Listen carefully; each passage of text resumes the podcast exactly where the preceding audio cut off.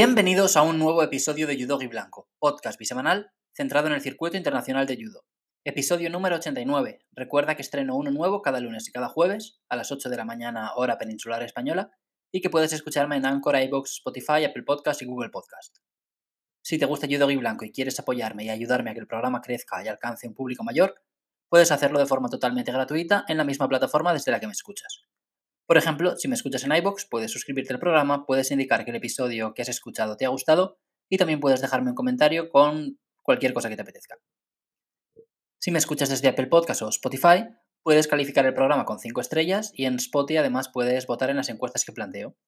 En el episodio del lunes os pregunté por el número de medallas que creéis que conseguirán los judokas españoles en el Grand Slam de Tashkent y la opción más votada fue entre 4 y 6. Llevamos tres grandes competiciones este año y el resultado ha sido cinco medallas en Portugal, cuatro en Tel Aviv y dos en París. Una de las de París fue de oro, además. Así que esto es bastante. Mm, bueno, se mantendría en la línea de lo que ha, venido consiguiendo el equipo español, ¿no? Aunque no deja de ser una barbaridad sacar tantas medallas. Ha habido ocho medallistas este año, que han sido Fran Garrigós, Alberto Gaitero, José Antonio Aranda, Mireia Lapuerta, Estrella López, Ana Pérez, Cristina Cabaña y Aisu Noda y de estos ocho solo tres estarán en Uzbekistán, que son Aranda, Ana y Cristina. Pero hay otros atletas que aunque aún no han estrenado su cuenta de medallas en 2023, aquí parten también con bastantes papeletas para entrar en esas rondas finales, como pues por ejemplo Laura Martínez o Salva Cases. Hoy os traigo la segunda parte del Grand Slam de Tashkent. El lunes hablé de siete categorías, que fueron menos de 48, menos de 52, menos de 57, menos de 63 en chicas, y menos de 60, menos de 66 y menos de 73 en chicos, y hoy trataré el resto de ellas. En cada categoría escogeré una certeza, una decepción y una sorpresa. Ya sabéis, la certeza es un judoka que parte como cabeza de serie y que creo que estará en la lucha por las medallas, o sea, en el bloque final. La decepción es un cabeza de serie que no estará en esos combates por las medallas y la sorpresa es un no cabeza de serie que sí que se meterá ahí. Esto lo hago, ya lo he explicado alguna vez, porque me ayuda bastante a, a seguir una estructura común y a, Em, que el programa quede un poquito más, más ordenado y todas las categorías, o el repaso de todas las categorías, sea más o menos parecido. Antes no lo hacía así y a veces hablaba pues, de 10 categorías y de 4 no decía nada, pero este, este mecanismo me permite pues, repasar un poquito todas las categorías de forma un poco graciosa también al lanzar mi pronóstico, que no suele, no suele acertar demasiado, la verdad. Hoy empezamos con chicos, menos de 81 kilos, como en el Grand Slam de Tel Aviv, lista algo descafeinada, sobre todo para lo que suele ser esta categoría. Hay dos top 10 mundiales, que son el brasileño Schmidt, número 4, y el austríaco de origen ruso, Borchasvili, número 9. Schmidt explotó el año pasado, enlazó tres oros seguidos entre el Grand Slam de Antalya, Campeonato Panamericano y de Oceanía y Grand Slam de Hungría, pero desde entonces ya no ha vuelto a subir al podio y en sus últimas cinco competiciones su mejor resultado fue el séptimo puesto del Masters. En el resto no pudo llegar a cuartos de final. Así que, pese a que parte como el judoka mejor rankeado, pues, no atraviesa una buena racha. Borchasvili, a su vez, fue tercero en el Campeonato del Mundo disputado en octubre y no volvió a competir hasta el Grand Slam de París, donde perdió en su segundo combate.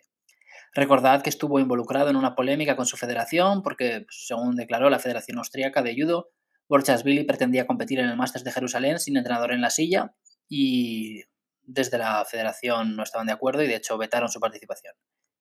Con esto quiero decir que, pese a ser los dos top 10 mundiales de la lista, pues ninguno llega en el mejor momento. Junto a los dos top 10, la gran esperanza del público local es que su representante, Volta Boev, consiga un buen resultado. Es un judoka muy constante que casi siempre se mete en la lucha por las medallas, pero sus dos últimas competiciones, que fueron el Masters y el Campeonato del Mundo, mm, fueron algo más flojitas. En las dos pasó una ronda contra un rival bastante duro, que fue Dominic Ressel en el Masters y Magmednikov en el Campeonato del Mundo, y en las dos perdió en el siguiente combate, contra otro rival fuerte, que fue el francés Yalo en el Masters y el japonés Fujiwara en el Campeonato del Mundo. Hay un español en la lista, Alfonso Urquiza, que se ha quedado a puntito de partir como cabeza de serie. Ya sabéis, hay ocho cabezas de serie en cada categoría y él es el noveno mejor rankeado. Tampoco llega en su mejor momento. De sus últimas seis competiciones, ha perdido en su primer combate en cinco de ellas y en el Grand Prix de Portugal lo hizo en el segundo. En algunas ha tenido rivales complicados y en otras ha perdido contra contrincantes a priori más ganables. Su primera mitad de 2022 fue muy buena y molaría que pudiera volver a ese curso. Yo en Tel Aviv le vi bastante bien se le escapó el combate por un sido en el último momento, pero podría haberlo ganado perfectamente porque estaba un Wasari arriba a, escasos segundos del final. Respecto al resto de la lista, tres apuntes. Francia no envía ninguna de sus principales caras, le da la oportunidad a Niamien, quien como Urquiza ganó una medalla de bronce en los Juegos del Mediterráneo el año pasado. Ya ha estado en el Grand Prix de Portugal y en el Grand Slam de París, y el año pasado fue subcampeón de Europa sub-23. Veremos a Makhmadmekov y a Benekol, que cambiaron a menos de 81 el año pasado, saltaron los dos desde menos de 73 y siguen buscando su sitio en la categoría. Y sobre todo me interesa mucho el portugués Joao Fernando, que pese a no haber sacado medallas, estuvo muy bien en París y Tel Aviv. Y de hecho yo me la voy a jugar con él, o sea, va a ser mi certeza en este menos de 81, aunque es el peor rankeado de los cabezas de serie. Pero ya os digo que me ha transmitido buenas sensaciones. Como posible certeza, otro judoka que ya he nombrado, Makhmadmekov de Tayikistán, que es un gran judoka, le está costando un pelín adaptarse a este nuevo peso, pero debería acabar consolidándose. Y como decepción, mi nombre es el ucraniano Krivchach, pues más que nada por, por el cuadrante en el que está. Se cruzaría con el local Volta Web en cuartos y pienso que ahí no, no ganaría. Menos de 70 kilos, tenemos una de las categorías con más nivel. Hay cuatro top 10 mundiales que son Matic de Croacia, Poleres de Austria, Vetsko de Croacia y Butkereit de Alemania. Son las números 1, 3, 6 y 9 del mundo, respectivamente. No hay representación española en la lista. De hecho, ya no quedan más judocas españolas y solo queda un chico, pero sigue siendo una categoría muy atractiva. Veremos a la vigente campeona del mundo, Barbara Matic, que también fue campeona del mundo en 2021, es la segunda competición del año para la croata, tras el quinto puesto del Grand Slam de París, donde recordemos perdió en semis con Aisunoda. Vuelve a coincidir con su compatriota Vetko en la lista, son las número 1 y 3 del ranking olímpico, y aunque Matic está a 500 puntos por encima, pues tampoco hay que dar nada por hecho, porque Vetko pues, suele sacar resultados cada vez que participa. Y es una pena que las dos estén en la misma categoría, porque ahora mismo entre todas las categorías, chicos y chicas, solo hay tres croatas en puestos de clasificación directa a los Juegos que son Oberon en menos de 63 kilos y estas dos en menos de 70. Con estos puntos, en cualquier otra categoría, Vetsko estaría entre las cabezas de serie para los Juegos Olímpicos, pero aquí tiene a Matic por delante. Y encima, no sé si alguna de las dos se ha planteado hacer un cambio de peso tal, pero tampoco me imagino que querrán saltar a 63 porque se encontrarían con otra compatriota. Aparte de las dos croatas, hay otras dos compatriotas entre las cabezas de serie, que son Butkerit y Scott Marro. No me alargaré mucho porque he hablado bastante de ellas. Butkerit sigue súper constante y sumando, y Scott Marro sigue intentando encontrar su mejor versión, tras la lesión que la mantuvo alejada del tatame internacional alrededor de 10 meses, el año pasado. Ahora mismo las separan casi 1.500 puntos en el ranking olímpico, por lo que Scott Marro tiene que ponerse las pilas si quiere volver a unos Juegos. Ella fue quinta en Tokio y esta lesión que le impidió disputar las primeras competiciones de la nueva clasificación olímpica, pues le ha, perjudicado bastante, porque su compatriota Butkereit ha estado más constante que nunca. De hecho, mi certeza para esta categoría es Butkereit, porque viene de una plata en Tel Aviv y desde el Campeonato del Mundo de 2021 ha estado en 10 compes y en todas llegó por lo menos a cuartos y en 8 de ellas se metió en la lucha por las medallas. Lleva mucho tiempo en buena forma y no me da indicios para pensar que eso pueda cambiar. Mi posible decepción es Martina Espósito, que viene de un quinto puesto en Tel Aviv, fue tercera en Abu Dhabi y no me parece la peor de las cabezas de serie, pero sí que tiene un cuadro difícil con Matic en cuartos y una hipotética repesca contra Woodcrate o Yazova, que juega en casa. Y como sorpresa, dudaba entre dos nombres. Tenemos a la cubana Idelanis Gómez Feria, que ganó un bronce en el Campeonato del Mundo Junior el año pasado, y a Nazarova, que jugará en casa y fue tercera en el Campeonato de Asia del año pasado también. Y creo que voy a quedarme con esta última porque jugará en casa. Ella no es la mejor uzbeka de la lista, está Mandillazova por delante, pero Mandillazova viene de perder en primera ronda en el Grand Slam de Tel Aviv. Así que a lo mejor eh, Nazarova consigue quedar por delante de ella en este, en este Grand Slam de Tashkent. Menos de 90 kilos, esta es otra de las mejores listas que podemos ver. Están los números 1, 2, 4, 5 y 6 del mundo, que son Bobonov de Uzbekistán y vigente campeón del mundo, Givniasvili de Georgia, Murao de Japón, Silva Morales de Cuba y Toz de Hungría. Además, hay más nombres molones como Magdov, que fue campeón del mundo en el 17, el brasileño Marcelo Gómez, los franceses Clerget y Alexis Mathieu. Mathieu es quien lidera el ranking olímpico con cierta ventaja y Clerget es ahora mismo el cuarto en discordia, pues entre medios se encuentran Tassier y Engayab Hambú. Habrá que ver qué sistema usa Francia para decidir a quién envían, pero de momento Mathieu parece el mejor posicionado. Y eso que Tassier y Engayab Hambu sacaron alguna medalla en Grand Slam a final de 2022, pero Matthew fue subcampeón del Masters y ahí pilló casi todos los puntos que ahora le permiten liderar. Eh, bueno, liderar no, pero le permiten ser el primer francés en el ranking olímpico. Hay un español en la lista, Tristani Mosaklisvili, Tato, que viene de perder en su segundo combate en el Grand Slam de Tel Aviv. Ganó a Smink de Países Bajos y perdió con Magdov. Eh, Tato está muy cerquita de los puestos de clasificación directa a los Juegos y sería muy importante que se clasificara, sobre todo de cara a la competición mixta por equipos. Yo creo que la norma dice que habría que clasificar a un judoka en 5 de las 6 categorías, que son menos de 73, menos de 90 y más de 90 en chicos, y menos de 57, menos de 70 y más de 70 en chicas. O sea, si conseguimos un clasificado en 5 de esas categorías, podríamos disputar el evento mixto por equipos. Yo doy por hecho que en 57 tendremos a alguien seguro, porque de momento hay 5 judokas ahí, las 3 de menos de 48, que son Julia, Mireia y Laura, y las 2 de 52, que son Ana y Estrella. Y en menos de 73 también tendremos a alguien, porque ahora mismo tenemos en puestos de clasificación a Fran Garrigós, a Alberto Gaitero, a Adrián Nieto y a Salva Cases. O sea, sería muy raro que se cayeran todos. Eh, o sea que yo en pesos ligeros doy por hecho que tendremos representación tanto en chicos como en chicas.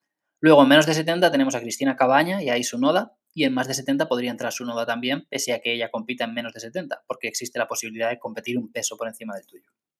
En más de 90 está Nico, que ahora mismo está rehabilitándose y confiamos en que todo vaya bien y esté. Y en menos de 90 ahora mismo tenemos la mayor intriga, porque Tato y Mendiola están cerquita de los puestos, pero no entran todavía. Y bueno, pues estaría muy bien que Tato siguiera sumando y pudiera clasificarse, ya no solo volverle a él en el campeonato individual, que sería muy guay, sino también porque pues creo que podría aportar mucho al evento mixto por equipos. Aunque creo que si tienes cinco clasificados, el, Comité Olímpico Internacional te permite invitar a uno extra y que dispute tanto la competición individual como la competición por equipos. No recuerdo muy bien cómo está la norma, tendría que repasarla, pero creo que era algo así. Mm, volviendo al Grand Slam de Tashkent, mi certeza aquí es Murao, de, Japón, que estuvo casi imparable el año pasado. Ganó un, un, oro en el Masters, ganó oro en el Campeonato de Asia y en los Grand Slam de París y Hungría, y sacó un bronce en el Grand Slam de Tokio. Él va a debutar en tatami internacional en este 2023, todavía no ha disputado ninguna competición, vaya. Como posible sorpresa, barro para casa y meto a Tato, a quien veo capaz de muchas cosas, sobre todo tras su hito puesto en el Campeonato del Mundo del año pasado. Y mi posible decepción es justo Pirillón de Tayikistán. Dudaba entre él y Sherov de Kirguistán, pero le elijo a él porque su cuadrante me parece más complicado, con Billy en cuartos y una hipotética repesca con Omagdo o Murao. Por cierto, hablando de Murao, la Federación Japonesa de Judo anunció hace nada que mm, Kosuke Masiyama, que había sido seleccionado para disputar el Campeonato del Mundo en menos de 90 kilos, em, ha sido retirado del equipo en favor de Kokoro Kageura. O sea, que en menos de 90 solo estará Murao, que ve como su competidor por esa plaza olímpica, vaya, al fin y al cabo, mm, se cae del Campeonato del Mundo y entra Kokoro Kageura a darle un poquito de, a darle un poquito de guerra a Saito. Kageura fue el campeón del mundo en 2021, fue el judoka también que derrotó a Teddy Riner en 2020. Y bueno, parece que esto se debe a que Masiyama llegó al Grand Slam de, de Tel Aviv bastante pasado de peso. Él había ganado el Grand Slam de Tokio en diciembre, pero llegó a Israel pesando 97 kilos y la mañana que tuvo que ir a hacer el pesaje todavía estaba 3 kilos por encima del límite permitido.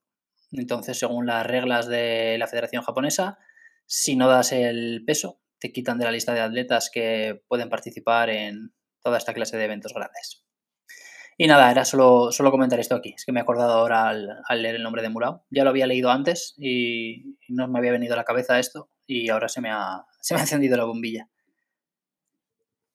Em, seguimos con el Grand Slam de Tashkent. Tras dos listas muy fuertes, en menos de 70 y menos de 90, pues el nivel vuelve a bajar un poquito en 78. Hay solo dos top 10 mundiales, que son la alemana Ana María Wagner, que atraviesa una mala racha, pero se mantiene en el número 3, y Zhen Zaoma de China, vigente subcampeona del mundo y número 8 del ranking mundial. La campeona del mundo en esta categoría es la brasileña Mayra Aguiar. Ella no estará, pero sí que veremos a su compatriota Milena Silva. Y representando a Francia no estarán Malonga, ni Chumeo, ni Bouterier, estará Posbit, que va a ser mi sorpresa. Ella viene de un quinto puesto en Tel Aviv, donde derrotó dos rivales duras como Alina Bem y Natalie Powell, que creo que son las números 13 y 14 en el ranking mundial, y solo perdió con Belandi, que es la número 1, y la japonesa Umeki. Hay de nuevo dos alemanas entre las cabezas de serie, de las que, pues como sucede con las de menos de 70, ya he hablado mucho, Wagner sigue con su racha de competiciones sin medalla, es llamativo. En 2021 fue campeona del mundo y ganó dos bronces en los Juegos, tanto en la competición individual como en el campeonato por equipos con el combinado alemán, y después sufrió una depresión postolímpica, causada por el, entre comillas, vacío generado tras la tensión de la clasificación olímpica, el campeonato del mundo y los propios Juegos. Aún así, pues consiguió superarlo, mm, ganó dos oros en Grand Slam durante la primera mitad de 2022 en este año se perdió varias compes por salud, eh, por coronavirus principalmente, y después de esos dos oros en Grand Slam ya no ha vuelto a subir al podio. La segunda alemana en discordia es Alina Bem, eh, vigente campeona de Europa y que también ha tenido algún problema de salud. Los resultados recientes de Bem han sido algo mejores que los de Wagner, pero tampoco ha sido capaz de aprovechar ese bajón de su compatriota para recortar las distancias. Sin embargo, la que está cada vez mejor es Ana Monta que poquito a poquito va sumando cada vez que puede participar. Es cierto que en el Grand Slam de París perdió en su segundo combate contra la campeona del día, Shumeo, una Shumeo que arrasó ahí. Pero el fin de semana pasado, mm, Ana Montaole, que estuvo en el Open de Varsovia y lo ganó. Y con esos puntos vuelve a situarse como la alemana mejor posicionada en el ranking olímpico. Y atención porque en Varsovia la subcampeona también fue Alemania. Fue Julie Holterhef. Así que Wagner y Bem, que se han ganado el crédito y el ser las dos principales representantes, pues tampoco pueden dormirse porque hay otras judocas que están llamando a la puerta. Lo de Holterhoff parece más lejano, pero tanto ella como Oulek van a estar en el Open de Roma el fin de semana del 11 de marzo y ya veremos si siguen sumando. Holterhoff, por cierto, estuvo en el Campeonato del Mundo Junior de 2015 junto a Wagner. Las dos ganaron una medalla de bronce, pero después han tenido carreras muy distintas. Mi certeza para este Grand Slam es Wagner. Yo creo que va, va a romper la mala racha porque no me parece que haya demasiadas judocas fuera de las cabezas de serie capaces de aguarle la fiesta y en cuartos tendría una rival a priori asequible como es la eslovena Lovnik, que es mi candidata a ser la posible decepción. Hay una japonesa en la lista, Takayama, que el año pasado ganó el Grand Slam de Tokio, fue quinta en el Masters y perdió en su primer combate del Grand Slam de Tel Aviv. En esta categoría, Japón tiene por delante a, Mami Umeki y a Sori Hamada, así que Takayama debe aprovechar competiciones como esta, sobre todo cuando la posibilidad de subir al podio parece más asequible que en otros torneos. Nos acercamos al final, menos de 100 kilos, solo un top 10 mundial, el campeón del mundo Turoboyev de Uzbekistán, que ocupa el puesto número 9 en el ranking. Tras proclamarse campeón, ha estado en dos compes, el Masters, donde perdió en su segundo combate, y el Grand Slam de París, donde fue séptimo. Ahora vuelve a competir en casa, frente a su público, donde consiguió el mayorito de su carrera. Y además, a diferencia de lo que suele ocurrir, pues no hay demasiados peces gordos en la lista, por lo que lo normal es imaginar que vuelva a llegar muy lejos. El segundo y el tercer judoka mejor rankeados son georgianos, son Liparteliani y Saneblitze. Liparteliani ya está más cerca de caer al tercer puesto de los georgianos que de alcanzar a Sulamanitz en el primero. Y de hecho es que Liparteliani fue subcampeón en el Grand Slam de Hungría en verano, pero desde entonces encadena cuatro compes, ganando como mucho una pelea. Saneblitze tampoco ha estado mucho mejor, pero aquí pues también tiene una buena oportunidad para pasar varias rondas. Otro cabeza de serie interesante es Daniel H. El suizo ganó varias medallas de mérito el año pasado, como el bronce en el europeo o el Grand Prix de Zagreb, mm, pero acabó el año un poquito más bajo. Y aquí puede aprovechar esa ausencia de grandes nombres para progresar hasta las rondas finales fueron bronce en el europeo y bronce en el Grand Prix de Zagreb. No, es que he dicho como el bronce en el europeo o el Grand Prix de Zagreb y a lo mejor eh, alguien podía entender que he dicho que ganó el Grand Prix de Zagreb, pero no, ganó un bronce ahí. De hecho, creo que esa pelea por el bronce se la ganó a Nico, porque creo que la semana anterior o dos semanas antes, vaya, en Budapest había sido al revés. Nico había ganado a Daniel H en la final por el bronce y en Zagreb eh, creo que se la llevó H. Fuera de los cabezas de serie, el brasileño Leonardo Gonçalves fue una de las revelaciones del Grand Slam de Tel Aviv, donde eliminó a Liparteliani, entre otros, y consiguió una medalla de bronce. Es otro de los atletas que pueden sorprender, pero si hablamos de los no rankeados, yo creo que casi toda la atención se concentra en los dos representantes que envía Japón, que son Kaito Green y Kotaro Ueoka. Ueoka fue tercero en el Grand Slam de Tokio, solo perdió contra el campeón del día, que fue Gennaro Pirelli, tiene un Seoinage que le funciona muy bien. De hecho, todos los puntos que consiguió en ese Grand Slam los obtuvo mediante esta técnica. Es cierto que sumó un hipón en suelo, pero llegó a los Aikomi gracias a un derribo de Seoinage, con el que además ya había sumado un Wasari. Este va a ser su segundo Grand Slam y pienso que puede volver a obtener un buen resultado. Kaito Green, a diferencia de Ueoka, mm, recurre más a Luchimata. Ganó el otro bronce del Grand Slam de Tokio, donde perdió en semis contra su compatriota Kentaro Ida, y también disputará su segundo Grand Slam. Él estuvo en el Campeonato del Mundo Junior el año pasado, pero perdió en su primer combate, de forma sorprendente, contra el tunecino Bengares. Yo subí esta acción al Instagram de Judogi Blanco, mm, fue un hipón muy chulo. Y pienso que como Weoka, pues no debería tener problemas para avanzar rondas, pero como siempre, pues todo, todo acaba dependiendo del sorteo. Mi certeza sería Turoboyev por jugar en casa. Mi sorpresa Green, porque creo que tuvo rivales más duros en Tokio y, le vi ganarlos bien, como por ejemplo el brasileño Buzacarini. Y mi posible decepción es Minaskin, porque tiene un camino duro con Turoboyev en cuartos y con Age o Kostoev en una hipotética repesca.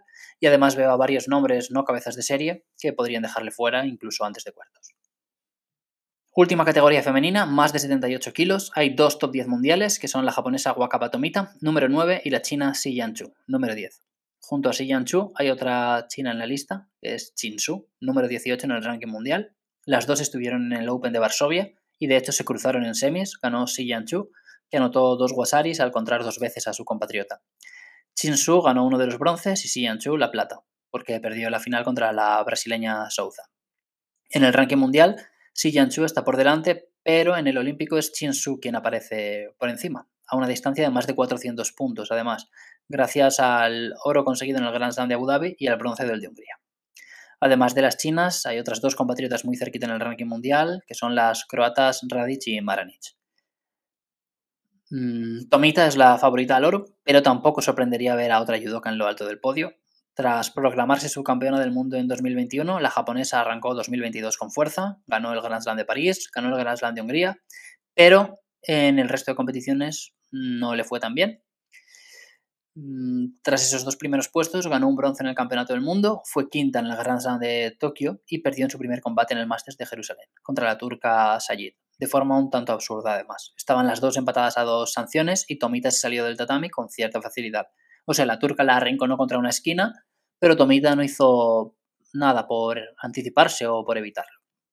Aquí no estará Sajid, pero sí que veremos a su compatriota Ozturk, que completó un 2022 muy bueno en el que fue campeona de Europa Junior, campeona de Europa Sub-23 y subcampeona del mundo junior, además de ganar un bronce en el Grand Slam de Bakú. Y este año ya ha sido quinta en el Grand Slam de París.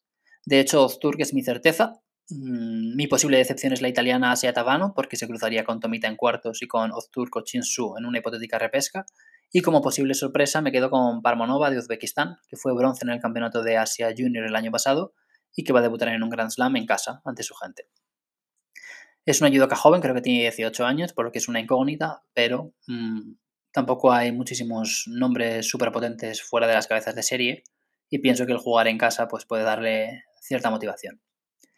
Y cerramos con más de 100 kilos, otra de las listas más potentes. Hay cuatro top 10 mundiales, Rajimov de Tayikistán, Yusupov de Uzbekistán, el vigente campeón del mundo Andy Granda de Cuba y Tatsuro Saito de Japón, que son los números 1, 2, 4 y 9.